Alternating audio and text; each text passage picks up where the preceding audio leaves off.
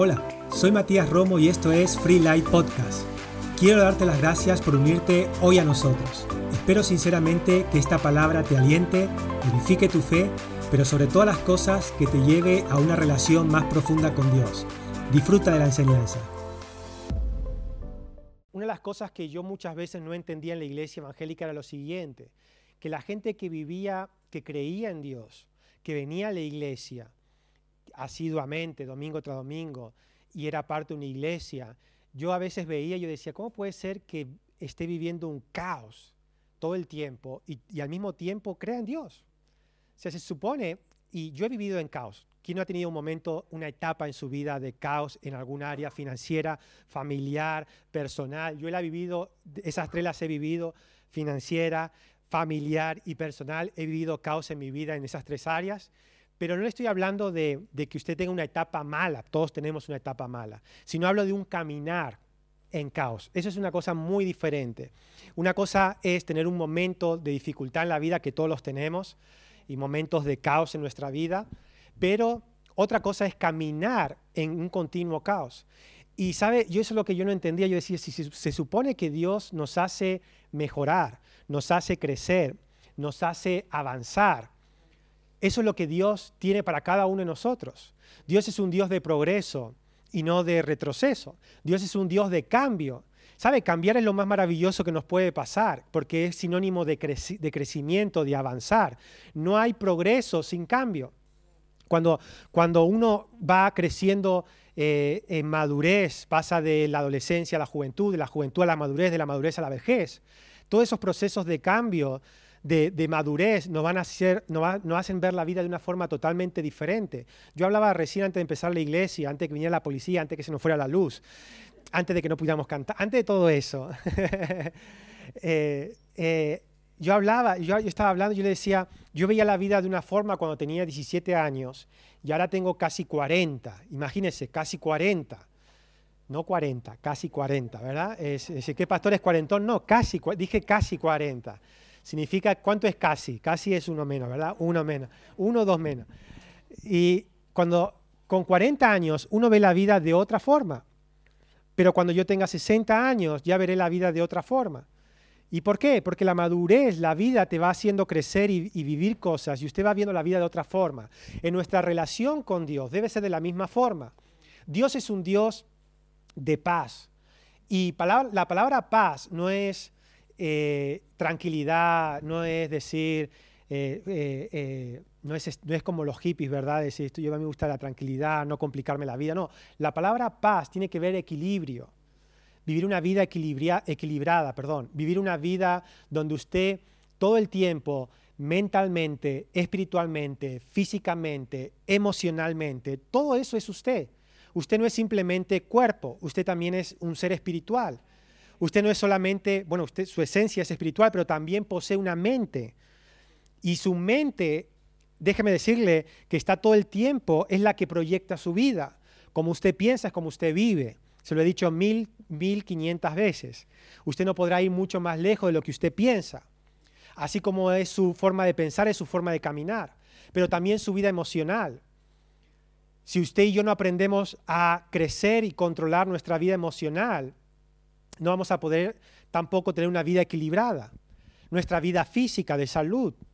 ¿Sabe? Yo tengo un compañero de trabajo que tiene 65, 65 años, cumple ahora, se jubilará en mayo del año que viene, cumplirá 65 en, en mayo y se jubila en mayo. Y entonces él, siempre tomamos café a la mañana y ahora empieza a, empieza a tomar café descafeinado. Y entonces me dice, es por la tensión, por esto y por lo otro, ¿verdad? Y uno con 65 años tiene que empezar a cuidarse, bueno, ya, ya tiene que estar cuidándose hace tiempo, ¿verdad? Pero con 65 años uno es más consciente de las cosas que no puede tomar y de las que puede tomar y las que puede comer y las que no puede comer. ¿Por qué? Porque ya tiene una edad y tiene que cuidar su salud física. Yo con 40 años o con 20 años, no con 40, pero con 20 años, yo a mí la salud me interesaba bien poco, ¿sabes? ¿Por qué? Porque yo con 20 años no pensaba que, que, ninguna, yo crecí saludablemente, nunca tuve problemas de niñez, de enfermedad graves, nunca he tenido de eso. Solamente una vez casi me muero, pero eso no cuenta. Y, y, y, y resulta que cuando uno no es consciente de, las, de, que tiene, de que puede enfermar o de que la enfermedad está allí para cualquier persona, eh, no, es consciente de eso, ¿verdad?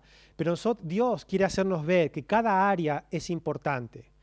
Vimos lo que el enemigo, Satanás, el diablo, como usted quiera llamarlo, Lucifer, como quiera llamarlo, él usa nuestra vida laboral para quitar nuestra paz. Él usa nuestra vida económica para robarnos la paz. Si Él puede tocar tu dinero, si Él puede tocar tu trabajo, si Él puede tocar tu estabilidad laboral, obviamente va a tocar tu paz. Vimos también, y hablamos acerca de eso, cómo lidiar con eso. Todos, todos aquí, desde aquí hasta aquí, incluido yo, vamos a tener que lidiar con el trabajo, con el dinero, con la economía, con la administración, con las entradas, con las salidas en nuestra vida, todos. Y todos viviremos momentos altos, bajos, regulares, buenos y mejores y peores. Todos. ¿Por qué? Porque vivimos en un sistema económico donde a veces va bien, a veces va mal, a veces va mal, a veces va peor, a veces va, ¿no? Y es así el sistema económico. Entonces, la vida laboral es algo que usted va a tener que lidiar todo el tiempo para mantener su paz en su vida, su equilibrio en su vida. Eh, hoy vamos a hablar acerca de relaciones. Ay, ¿para qué vine, pastor? Hoy, justo hoy, relaciones. Hoy vamos a hablar de la otra área que va a querer entorpecer tu paz. Y es, perdón, tu vida de relaciones. Tu vida de relaciones, de amistad, familiares, matrimoniales, de padre y de hijos. Todo eso son relaciones. No, nos vamos a enfocar hoy en, un tipo de relación. Hoy no es una reunión matrimonial, quédese tranquilo, para aquellos que uy, menos mal. No, hoy, es un, eh, hoy vamos a hablar de todo tipo de relaciones porque todos, todos, todos, todos tenemos que relacionarnos. Todos tenemos que, tenemos que relacionarnos con gente, con compañeros de trabajo, con jefes, con policía, con gente de la iglesia. Eh, y hay que relacionarse, ¿verdad? y tenemos que aprender a relacionarme. Yo salí allí fuera a hablar con la policía hace un rato y le dije, señor, sí, señor, ¿verdad? Entonces no me, no me paré, no, me dijeron, pastor, ahora qué tal, venimos a, la reunión, otro día vendrán. ¿Verdad? Hay que aprender a relacionarse, ¿verdad? Hay gente que le habla a la policía como si fueran sus amigos y, acaba mal eso, ¿verdad? Entonces, relaciones, aprender a relacionarse. Y sabe, una de las cosas que más debemos crecer es en cómo relacionarnos mejor. Porque cuando usted y yo aprendamos a relacionarnos mejor, más felices, más en paz viviremos. Y sabe, hoy le he puesto un título a esta enseñanza para que usted no se olvide. Y el título es el siguiente, tengamos la fiesta en paz. Tengamos la fiesta en paz. Quiera, quiera, ¿sabe, ¿Sabe cuál es la fiesta? La fiesta es su vida. ¿Sabe cuánto dura la fiesta? Hasta que usted tire la pata. Ahí, hasta ahí duró la fiesta. O sea que todavía le quedan algunos años de fiesta. Y el tema es, ¿cómo hago para tener la fiesta en paz? Uno se casa para ser feliz, pero resulta que, debe aprender a mantener la fiesta en paz. Uno tiene hijos para ser padre y feliz y tener amor con sus hijos, pero después el tema trata de cómo mantener la fiesta en paz con nuestros hijos. Uno tiene amigos para disfrutar, pasar tiempo y divertirnos y después se da cuenta que tiene que aprender a mantener la fiesta en paz con sus amigos. Uno tiene compañero de trabajo donde habla, donde toma café en los, en los tiempos de descanso, pero después se da cuenta que tiene que lidiar con ellos y tiene que seguir manteniendo la fiesta en paz. Pero no se queda ahí. Uno viene a la iglesia y comienza a relacionarse con gente dentro de la iglesia, hermanos, hermanas, hermanitas y hermanitos, y pastores, y uno viene a la iglesia a recibir de Dios y, a, que Dios lo cambie, pero se da cuenta que hay algo dentro de la iglesia que se llama gente, que se llama miembro de la iglesia, y uno para ser parte de la iglesia tiene que aprender a mantener la fiesta en paz. Dicho esto, no puedes huir de la gente, ni en tu casa, ni en, el trabajo. Alguien dice, yo me voy a cambiar de trabajo porque no me gusta el ambiente que hay en ese trabajo. Pero eso se da cuenta que el ambiente lo producen las personas. Y se cambia de trabajo y resulta que hay otras personas y el ambiente puede ser inclusive peor que el que él pensaba o que lo que ella pensaba. ¿Por qué? Porque no trata de huir de ambientes. No trata de huir de ambientes, trata de tener la fiesta en paz. ¿Sabe? Yo en la iglesia que, yo crecí, teníamos un pensamiento y era huir de la gente que no creía en Dios. Ese era el pensamiento.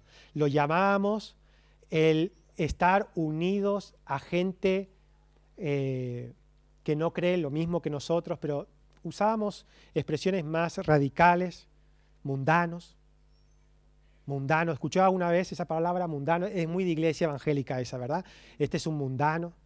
Y el, hombre dice, ¿yo? ¿Yo soy un mundano? ¿Eso, ¿Eso qué es? ¿Es? ¿Mundano soy yo? Mundano. No te junten con mundanos. Y sabe, el problema, el problema no es la gente que no cree en Dios. Jesús dijo, cuando alguien le dijo, este que, cree, que dice que es el, el, escogido, el Hijo de Dios, el Salvador, ¿sabe qué dijeron? Y se junta con pecadores. Y es amigo de los pecadores. Come y bebe con los pecadores. Va de cena con los pecadores. Va de fiesta con los pecadores. Y Jesús dijo, no he venido a salvar a los buenos, he venido a ayudar a aquellos que tienen realmente problemas. ¿Sabe? El tema es aprender a relacionarse. Pero la religión nos enseña a huir de las relaciones. Yo le voy a enseñar cómo podemos tener una relación, crecer, tener la fiesta en paz. Y eso no significa, eso no significa llevarnos 100% bien. tener la fiesta en paz significa que aunque las relaciones cambien, de su amistad pueden cambiar. un amigo muy cercano puede, puede, ser, puede pasar a ser un amigo no tan cercano el día de mañana y aparecer otra gente más cercana. Aunque eso pase, usted puede tener la fiesta en paz con ese amigo que tenía antes, aunque la relación haya cambiado. Pero nosotros somos campeones en decir es mi amigo o mi enemigo, o conmigo o contra mí. O es bueno o es malo, o es blanco o es gris. Perdón, blanco o negro. Eh, es subconsciente como es, ¿verdad? Blanco o negro.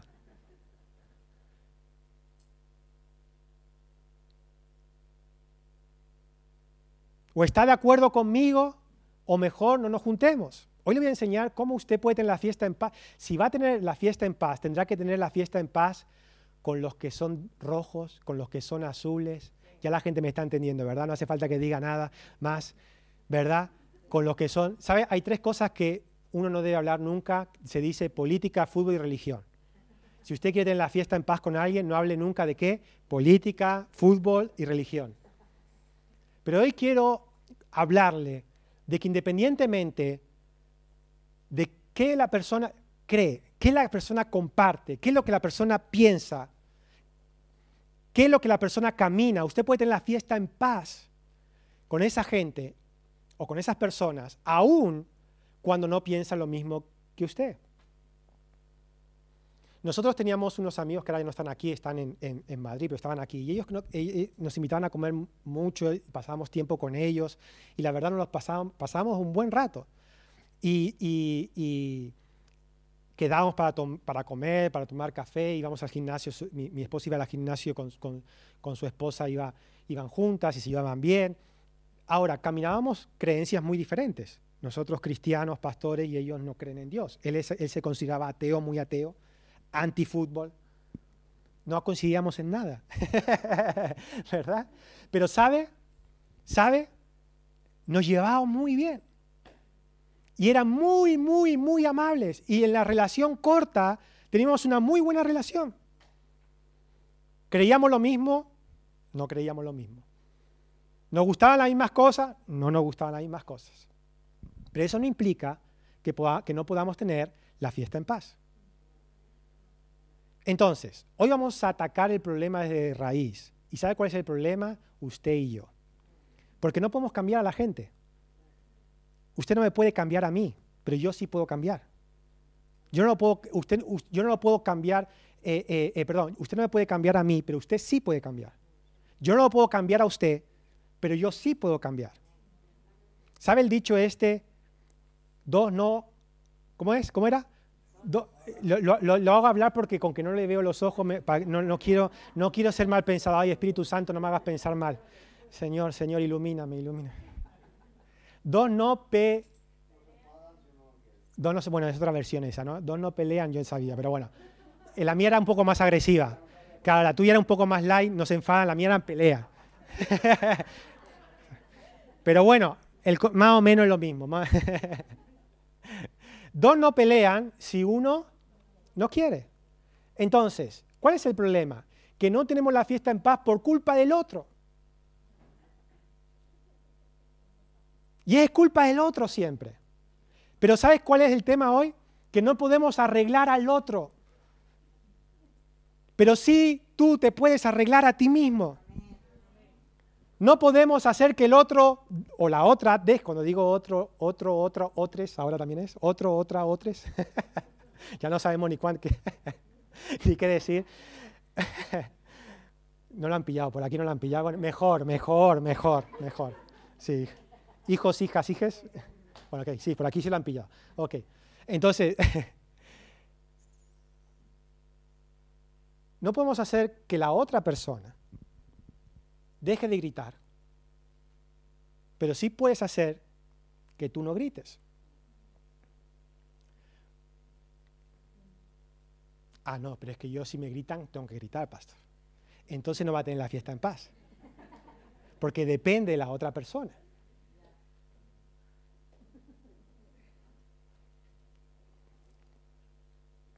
Bueno, vamos a avanzar porque vamos a empezar por, la Biblia, ¿verdad? Isaías 9, verso 6, nueva traducción viviente. Y dice así, pues nos ha nacido un niño, un hijo se nos ha dado, el gobierno descansará sobre sus hombros y será llamado consejero maravilloso, hacedor de grandes planes, Dios poderoso, Padre eterno, príncipe de paz, príncipe de paz. Y esta enseñanza que, quiero hablar hoy le va a servir para aquellas personas que son jóvenes y van al colegio, para aquellas personas que están en el mundo laboral, para aquellas personas que están en su familia, con sus amistades, en la iglesia, en cualquier, cualquier aspecto de tu vida, porque son eh, principios genéricos que van a ayudar, que van a ayudarte en cualquier relación que usted tenga. Y la Biblia dice que Dios es llamado príncipe de paz. Y sabe, usted no va a ser perfecto en una relación, ni yo tampoco. Ninguna persona va a ser perfecta. Y quizás gente recriminará su comportamiento en algún momento, más aún siendo cristiano. Porque aquellos que caminan mal son expertos en decir a los que tratamos de caminar bien, ¿verdad? Qué mal que camina y tú que vas a la iglesia, ¿verdad? Bueno, la respuesta que yo tengo para ello es, por lo menos lo intento. Lo intento. Lo estoy intentando. Lo estoy intentando. Por lo menos lo estoy intentando, ¿verdad? Eso, eso, eso es una, una buena cosa. Entonces, hay algo que, con lo que tenemos que trabajar todos para poder tener la fiesta en paz en nuestras relaciones, y es el ego. Ego. El ego, y aquí es la primera revelación que usted va a tener hoy. Usted tiene ego. usted tiene ego y yo tengo ego. ¿Sabe cuándo el ego se va a ir? Cuando usted muera. ¿Sabe? ¿Sabe? Yo le podré decir cualquier cosa y usted no va a reaccionar. ¿Verdad? ¿Sabe por qué? Porque ya no tiene ego. Está muerto ahí, ¿verdad? Pero el punto es que el ego, hay gente que dice, no, yo no soy, ego, no soy egocéntrico, no tengo ego. Y déjeme decirles que todos tenemos ego. Porque el ego es aquello que nos hace sentir ofendidos. El ego es lo que nos hace ver que algo no está funcionando, que me están dañando, que me están bajoneando, que me están criticando, que me están poniendo la pierna encima, que, que me están, que están hablando mal de mí. ¿Sabe? Podemos tener una conversación usted y yo allí afuera de alguien y hablar mal de esa persona y esa persona estar en otra ciudad y no sentir nada ni molestarse hasta que se entera. ¿Y qué es lo que le hace ese, esa ofensa tan profunda que uno tiene cuando, cuando se ofende? Esas palabras son Son palabras. Realmente son palabras.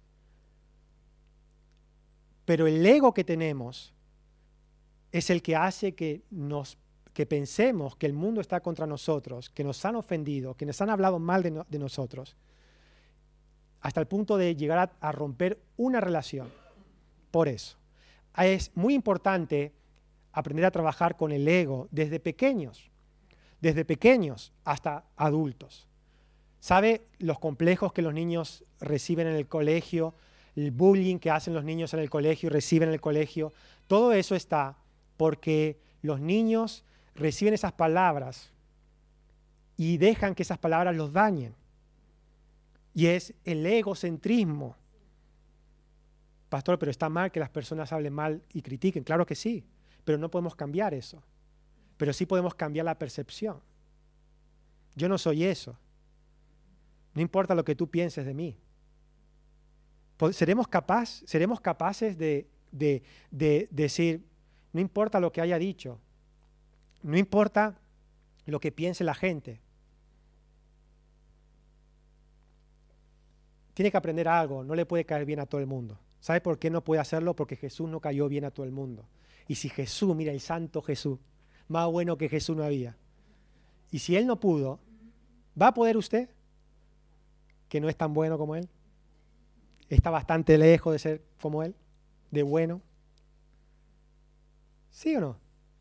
Entonces, no trate de que las personas piensen como usted, hablen como usted y que todo el rato piensen cosas buenas de usted porque no lo va a lograr. El egocentrismo crea discordia. discordia. El ego, el ego cuando, cuando usted y yo no podemos, no controlamos nuestro ego y no sabemos lidiar con el ego que hay dentro nuestro, que todos tenemos, crea discordia crea confusión. La gente se confunde cuando comienza a oír cosas que están diciendo, tu nariz es fea, tus orejas son muy grandes. De repente esa persona nunca había caído en sus orejas hasta que alguien le dijo que sus orejas eran grandes. Yo no había caído en mi nariz hasta que alguien dijo, tu nariz es un poco grande, ¿no? Yo dije, ¿sí, en serio? Ay, Dios. Desde ese día no pude dejar de mirar mi nariz.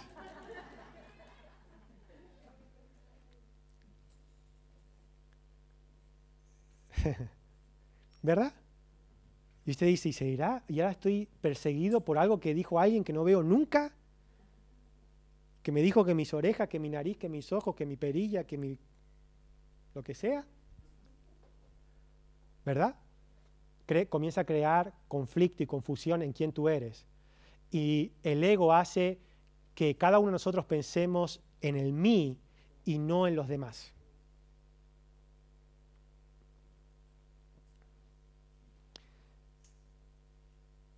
que pensemos en mí y no seamos capaces de pensar en los demás. Así que esto es muy importante para trabajar las relaciones. Y las envidias. El número, número eh, el ego produce envidia, siempre, siempre, comparaciones, envidias. Y hay que trabajar sobre eso, ahora veremos cómo. Entonces, la clave de todo esto es a crecer en sabiduría para mis relaciones. Para yo obtener la fiesta en paz en mi vida, tengo que comenzar a ser sabio en cómo relacionarme. En cómo relacionarme. Si usted quiere que le vaya bien el dinero, tiene que comenzar a ser sabio en cómo ganar dinero y cómo cuidar el dinero, cómo administrar el dinero. Si usted quiere ser, si usted quiere tener, ser feliz en su vida de salud, tiene que comenzar a ser sabio conocer su cuerpo y trabajar sobre él. Si usted quiere eh, tener una vida matrimonial feliz, tiene que crecer en sabiduría. No, yo, es que yo tengo que conseguir la mujer perfecta. No existe. No existe. La única forma es que yo crezca en sabiduría. Crecer en sabiduría. Las relaciones, mire, voy a decirle algo. En las relaciones donde usted muestra sabiduría, si el científico más famoso del mundo, con el mayor título en la ciencia que usted pueda encontrar, es reconocido por eso, pero su vida familiar es un caos, déjeme decirle que en sus relaciones es donde está su sabiduría, por más título científico que tenga y que sea un, eh, doctor en ciencia. Son las relaciones las que muestran nuestra sabiduría en nuestra vida. Y para tener fiesta en paz en el trabajo, en el colegio, en nuestra casa, con nuestros padres, con nuestros hijos, con nuestro esposo, con nuestra esposa, o con, eh, con diferente tipo de gente, tenemos que crecer en sabiduría. Santiago 13, 13 al 18, Santiago 13 es donde habla, el apóstol Santiago habla acerca de sabiduría en las relaciones y dice así, eh, 13, 3.13, 3.13 al 18, nueva traducción viviente. Si ustedes son sabios y entienden los caminos de Dios, demuéstrenlo viviendo una vida que dice honesta y haciendo buenas acciones con humildad que proviene de la sabiduría. Verso 14, pero si tienen envidias amargas y ambiciones egoístas en el corazón, no encumbran la verdad con jactancias y mentiras. Verso 15, pues la envidia y el egoísmo no forman parte de la sabiduría Ahora, que proviene de Dios. Ahora, ve cómo está hablando de relaciones y sabiduría. Y dice, dichas cosas son terrenales, puramente humanas y demoníacas. Verso 16, pues donde hay envidia y ambiciones egoístas, también habrá desorden y toda clase de maldad. Sin embargo, la sabiduría que proviene del cielo es ante todo pura. También ama la paz. Siempre es amable, dispuesta a ceder ante los demás. Está llena de compasión y del fruto de buenas acciones. No muestra favoritismo y siempre es sincera. Verso 18. Y los que procuran la paz sembrarán semillas. Ahí está la clave. Los que procuran la paz sembrarán semillas de paz y recogerán una cosecha de justicia. Hoy vamos a ver seis principios de sabiduría que le ayudará a tener la fiesta en paz, aun cuando las relaciones se tuerzan. Número uno, vamos a empezar por la número uno. Sé íntegro contigo mismo y con las personas. Este es el principio número uno para tener la fiesta en paz. Ser íntegro con uno mismo y con las personas. ¿Por qué digo con uno mismo? Digo con uno mismo porque tendemos a autoengañarnos a nosotros mismos. A la persona que más usted y yo le mentimos es a nosotros mismos. El descubridor de la máquina de la verdad, el que desarrolló la máquina de verdad, después de más de 25 mil eh, pruebas con diferentes personas, llegó a una conclusión, que todos tienden a mentir. Por eso funciona la máquina de la verdad. Porque todos, el ser humano tiende a mentir en algún momento. Nos mentimos como nos sentimos, nos mentimos con lo que queremos, nos mentimos a nosotros mismos y como consecuencia engañamos y mentimos a las demás personas. Sabe, usted debe ser honesto con usted mismo y debe ser honesto con los demás. ¿Por qué? Porque la confianza crece solamente con la verdad. Cuando usted es sincero, cuando usted es honesto, por más, por más que su honestidad pueda dañar o no le pueda gustar a la otra persona. Pero usted tiene que ser sincero con usted mismo y tiene que ser honesto con las personas que le rodean. La honestidad, ser transparente, no ocultar cosas, no, ocultar eh, eh, eh, cosas ni a usted mismo ni a las demás personas. Es como es. ¿Sabe? Hay gente que usted nunca la termina de conocer. Y usted dice, ¿cómo puede ser? Porque no son íntegros, no son honestos y usted piensa que es de una forma por cómo, se, por cómo lo trata en 30 minutos, pero después es otra totalmente diferente. Y usted dice, ¿cómo puede ser? No conoce una, una persona hasta que realmente convive o pasa tiempo con una persona, ¿verdad? Debemos ser honestos, íntegros, transparentes en nuestras relaciones. No tratando de aparentar algo que no somos ni tenemos. Amén. La Biblia dice, Efesios 4:25, nueva traducción viviente, al que es honrado, Él le concede el tesoro del sentido común. Al que es honrado. Él es un escudo para los que caminan con integridad. La forma que usted tiene, todos, yo siempre digo esto, todos somos tentados a mentir, todos, todos. No es que usted dijo una verdad ayer y ya es eh, graduado honorífico en integridad. Esta es una persona que es íntegra 100%. ¿Por qué? Porque hace cinco años dijo una verdad. No escuche, la integridad es día a día. Día a día. Usted tiene oportunidad de mentir hoy y decir la verdad hoy. Usted tendrá oportunidad mañana de mentir o de volver a decir la verdad. ¿Por qué? Porque la integridad es algo que usted debe defender día a día. Y la única forma de defenderla en su vida es creyendo en ella. Crea en la integridad. Crea. Mire, nosotros conocimos, con, mi familia conoció a un, hombre que era mentiroso compulsivo. ¿Sabes lo mentiroso compulsivo? Que, se creía su propia mentira, era, pero era tan, tan una mentira que si te decía buen día, sal porque seguro saca paraguas porque seguro que está lloviendo, porque era mentiroso, mentiroso, mentiroso, mentiroso. Pero mentía hasta en cosas que no tenían sentido mentir.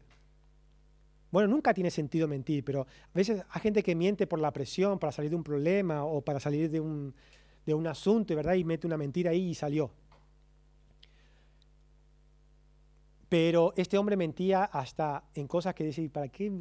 Estaba acostumbrado a mentir. Creía en ese estilo de vida. Vivía en ese estilo de vida. Usted debe aprender a creer en la integridad y a vivir en ella. Quizás se equivoque en algún momento y en algún momento se desvíe la integridad. ¿Qué me quiere decir, pastor? ¿Que puedo mentir? Sí. No trate de esconderlo, ya lo descubrimos.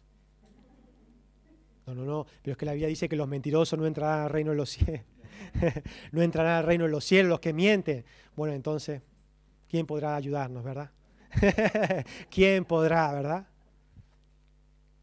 Pero escuche, usted en algún momento se equivoca, pero vuelve al camino de la integridad. Y cuando usted comienza a creer más en la verdad y en la integridad y, en, ser, en ser honesto, no, no trate de ocultar nada. No oculta quién es, no oculta cómo vive, no oculta cómo se camina, cómo se conduce. Es íntegro con usted y eh, comienza a ser íntegro con las demás personas. Es como que se quita una mochila de tratar de ser alguien que no es. Se la quitó ahí, ah, menos mal, ahora, ahora puedo ser yo. Y al que le guste bien y al que no, también. ¿Verdad?